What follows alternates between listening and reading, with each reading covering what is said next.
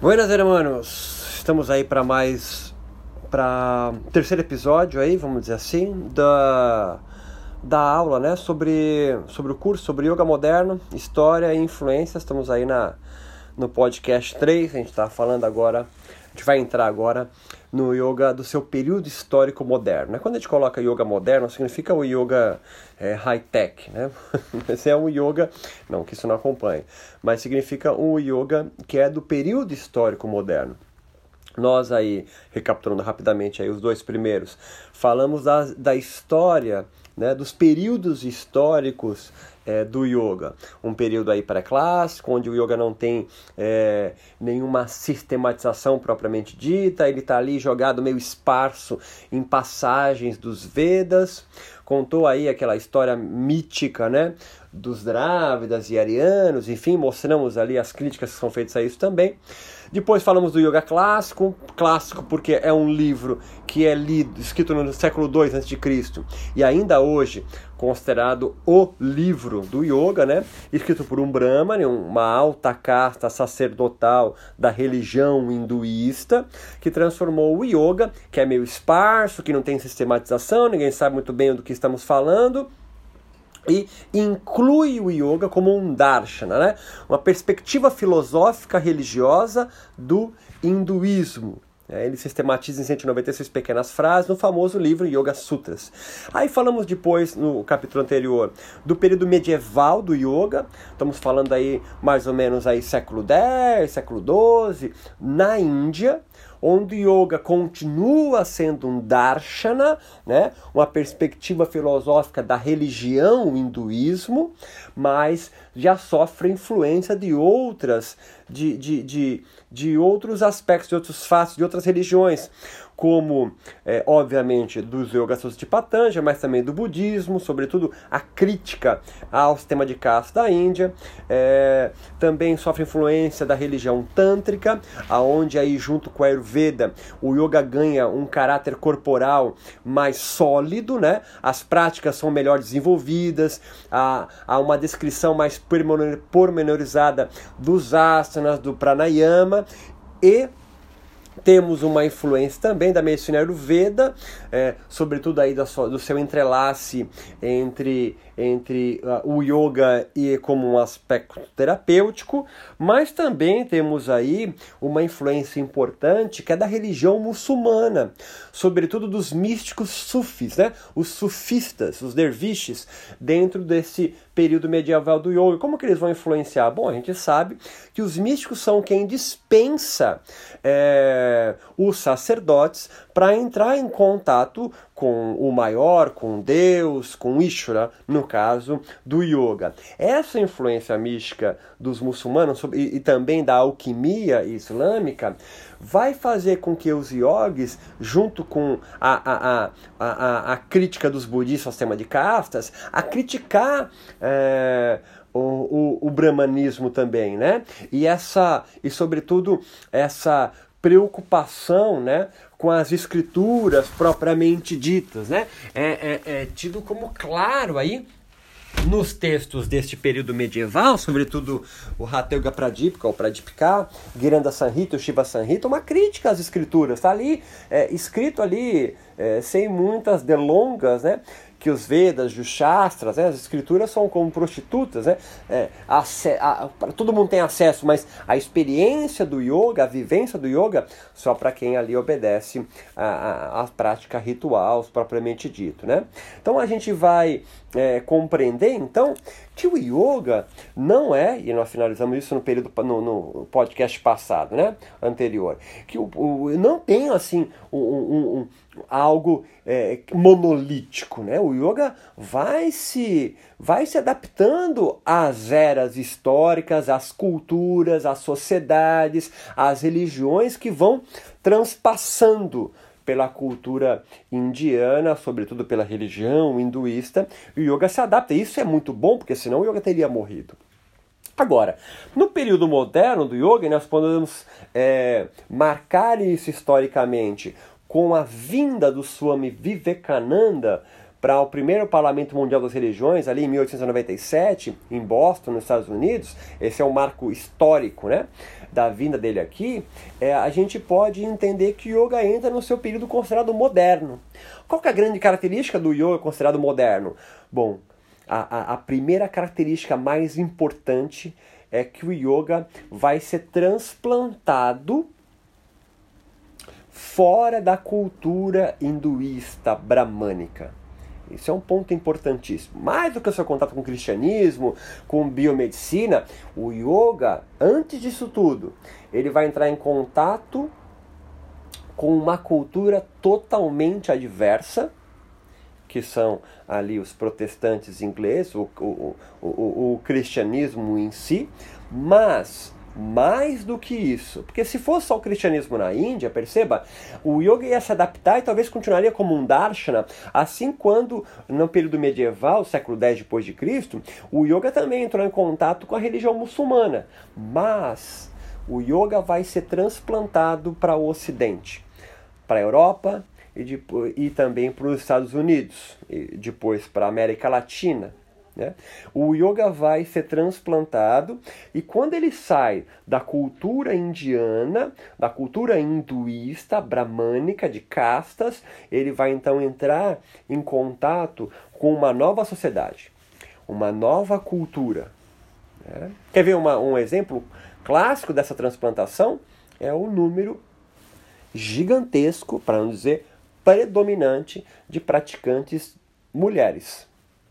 Né? A Índia não é. Me fala aí quatro nomes de grandes yogis indianas, yoginis indianas. Você não, você não, você, você babucia, vem na sua cabeça, talvez, balbucia, vem na sua cabeça talvez a filha do, do Aenga só. Né? Mas ainda ela é discípula do Aenga, né? Ela não, ela não representa nenhuma tradição do yoga, tá entendendo o que eu quero dizer? É, de, de ser primeira, assim, né? É... Não há, porque a sociedade indiana de castas, hinduísta, bramânica, ela é altamente misógina, ela é muito patriarcal, ela é bastante machista. Então, então o, o, o yoga, quando é transplantado da Índia para países é, como a Inglaterra, França, Estados Unidos, ele vai é, se transformar. E o que vai se transformar nesse contato? O yoga então vai, como não está sendo implantado numa cultura hinduísta bramânica, ele vai se desvinculando, está em transição ainda, do hinduísmo. O yoga deixa de ser um darshana hinduísta. O yoga está deixando de ser um darshana hinduísta, um ponto de vista filosófico da religião hinduísta, leia-se darshana assim, é, desde 1897, quando Vivekananda veio para cá, até hoje. Estamos aí em 2018. Então, uma das primeiras características do, da, da, do yoga, da, do seu período histórico moderno do yoga é as influências que eles têm. O yoga vai ter influência né, de Patanjali, vai.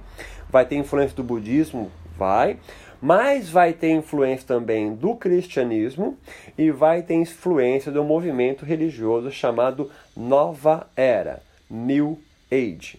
Esse movimento New Age, esse movimento Nova Era, é a grande é, é, o grande carrinho é o grande é, é, o grande catapulta que impulsiona o yoga fora da Índia né?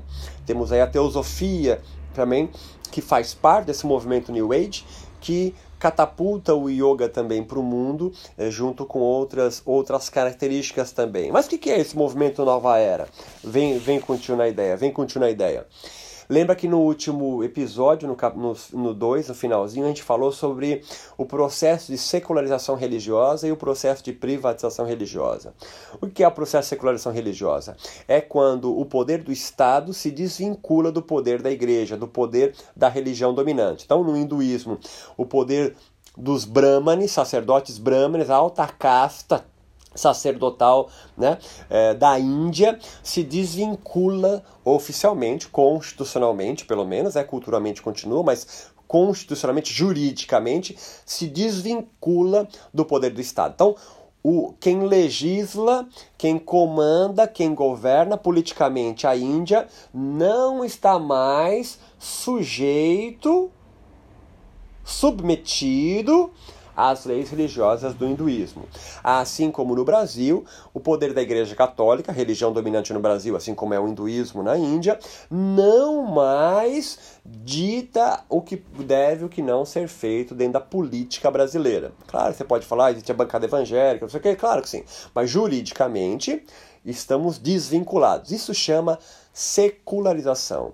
É um processo sociológico que vai começar lá atrás na Europa, sobretudo com o pensamento filosófico mais empirista, mais racionalista, né? que vai surgir, por exemplo, a ciência, né? a ciência como nós conhecemos aí, com mais força.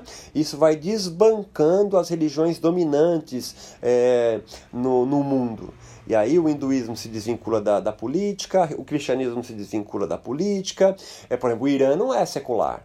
Ainda nós temos lá o, o poder, o, o, quem governa o Irã é o seu líder religioso. Sacou a ideia? Uma tribo indígena, sei lá, norte, norte do, da Amazonas, tá? Tô viajando isso, no qual temos ali o cacique e o pajé, né, juntos, quando não é a mesma pessoa, não é uma tribo, não é uma sociedade, não é um coletivo é, secular, sacou a ideia? Tá? Então, secularização é isso. Agora, uma consequência natural da, da secularização é que quando o, a mão forte da igreja, na igreja é com I maiúsculo, tá? Não é igreja católica, a igreja, é, hinduísmo é uma igreja, né? Então, a, a, quando a mão forte da religião dominante daquele estado, daquele conjunto de pessoas, deixa de ser tão forte, porque ela não legisla mais, e as pessoas então começam a pensar, bom, eu posso agora exercer a minha crença como eu quiser, Sim, pode. Então significa que a, que a religiosidade, a espiritualidade, a religião começa a se tornar então privativa, particular, singular. Cada indivíduo da sociedade tem direito a escolher uh, o seu ordenador de realidade, a sua religião como bem quiser.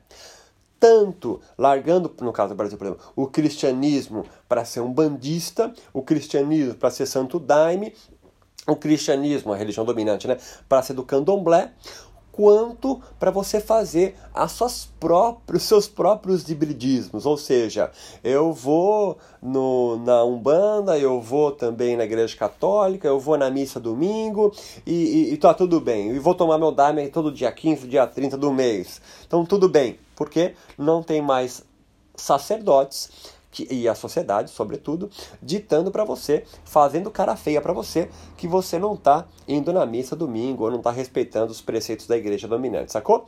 Isso se chama privatização religiosa. Uma consequência da privatização religiosa é que a, surge um movimento, um movimento religioso que não é institucionalizado, não tem uma igreja, né? ele é disperso, ele é errante, no qual começa a entender que todas as religiões falam a mesma coisa, mas de forma diferente. Essa frase que você do yoga deve ter ouvido e fala assim, mas não é óbvio isso? Isso é óbvio porque a privatização religiosa permitiu que você então vivenciasse vários processos, várias culturas, vários rituais religiosos e percebesse então que, olha, no final as experiências são as mesmas, né? Isso vai, vai se construindo, é uma ideia, uma ideologia de um movimento chamado Nova Era. Outra característica do movimento Nova Era, e o nome vem disso, Nova Era, mas que Nova Era que vem? Acaba nos anos 2000 a Era de Peixes, associa-se a isso Jesus, tá? Você vê qualquer carro de evangelho tem um peixinho lá atrás, porque é a era de peixes, e entra-se então numa nova era, a era de Aquário, meu querido.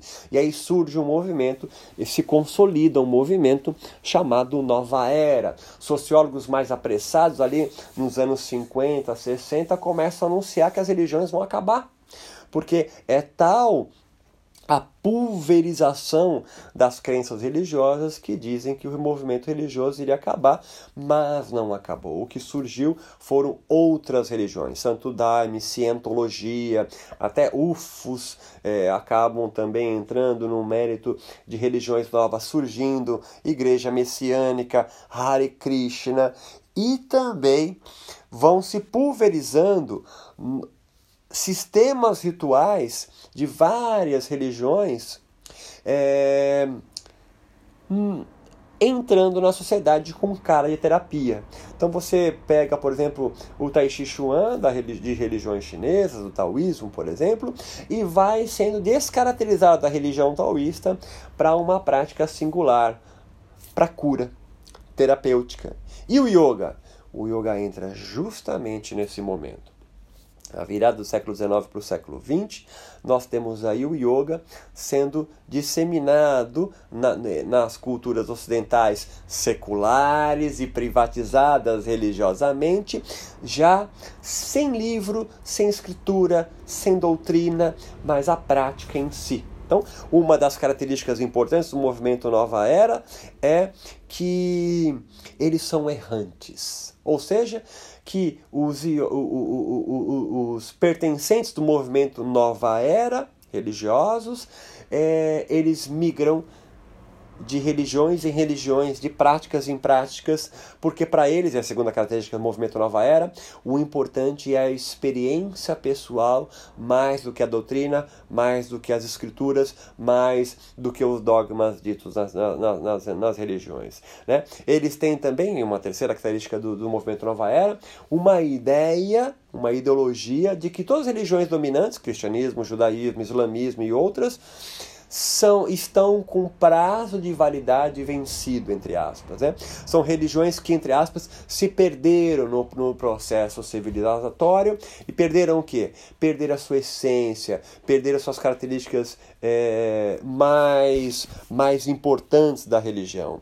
E aí o movimento religioso, religioso Nova Era, então, entra para dar um ar novo para essas religiões. Né? Então, uma característica do movimento religioso Nova Era é que eles menosprezam as instituições religiosas dominantes, sobretudo, né? Entendem cristianismo, entendem islamismo, judaísmo como religiões ultrapassadas, né?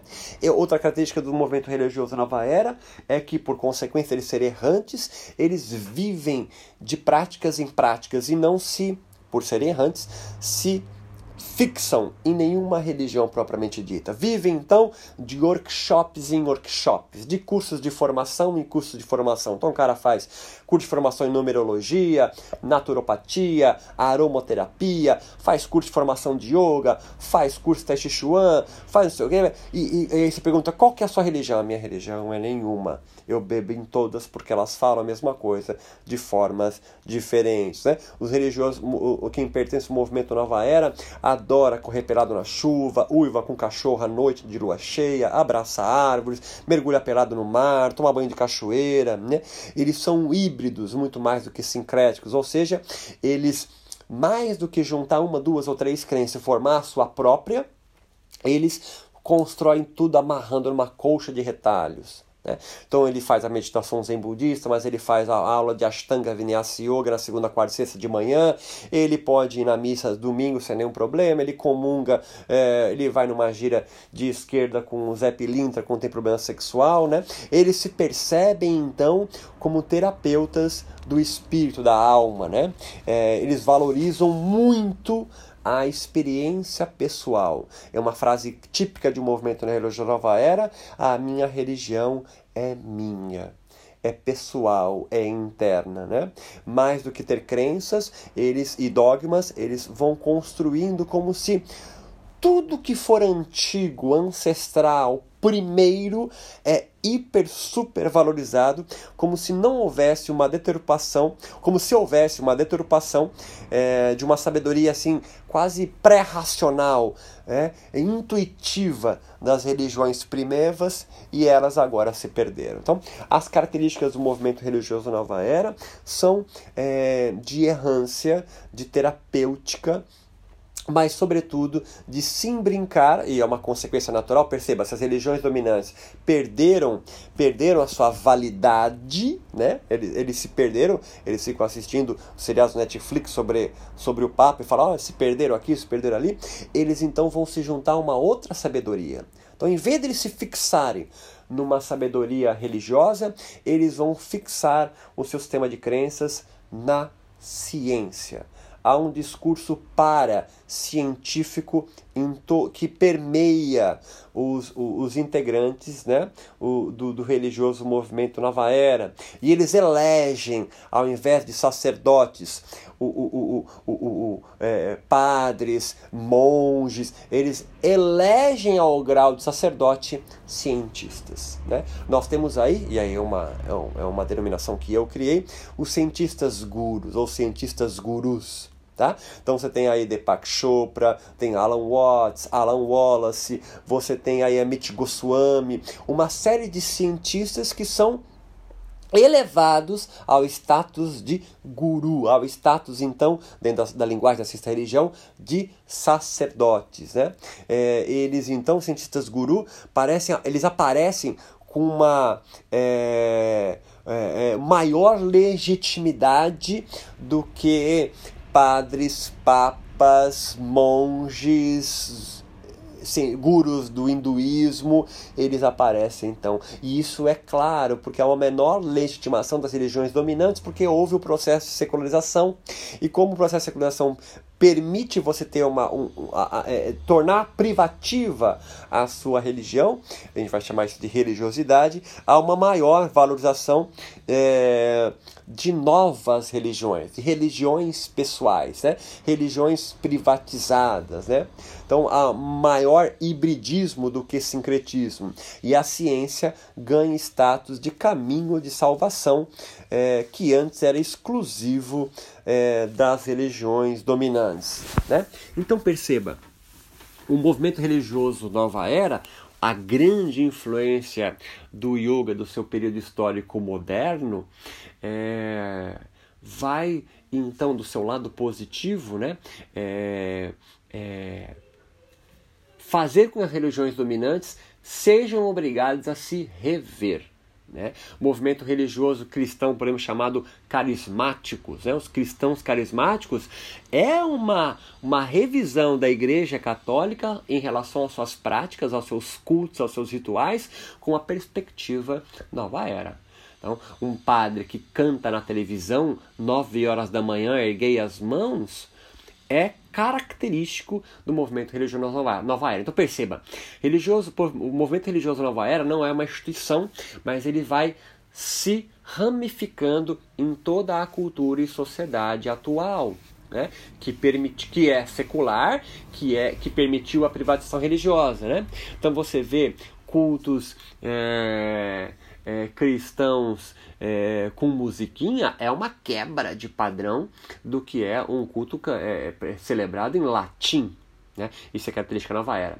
E o yoga então se beneficia dessa pulverização religiosa e entra, é transplantado em, em sociedades é, seculares do mundo moderno com uma prática ritual. Estou amarrando aqui nosso podcast para isso. Com uma prática ritual já desvinculada do hinduísmo, já desvinculada é, do hinduísmo e haja vista Hermógenes, por exemplo, no Brasil, sincretizado, né, hibridizado com o cristianismo, né? Olha aí, Jesus, Jesus, Jesus é um yogi, né? para Hermógenes, por exemplo, para a grande maioria dos yogis brasileiros, por exemplo.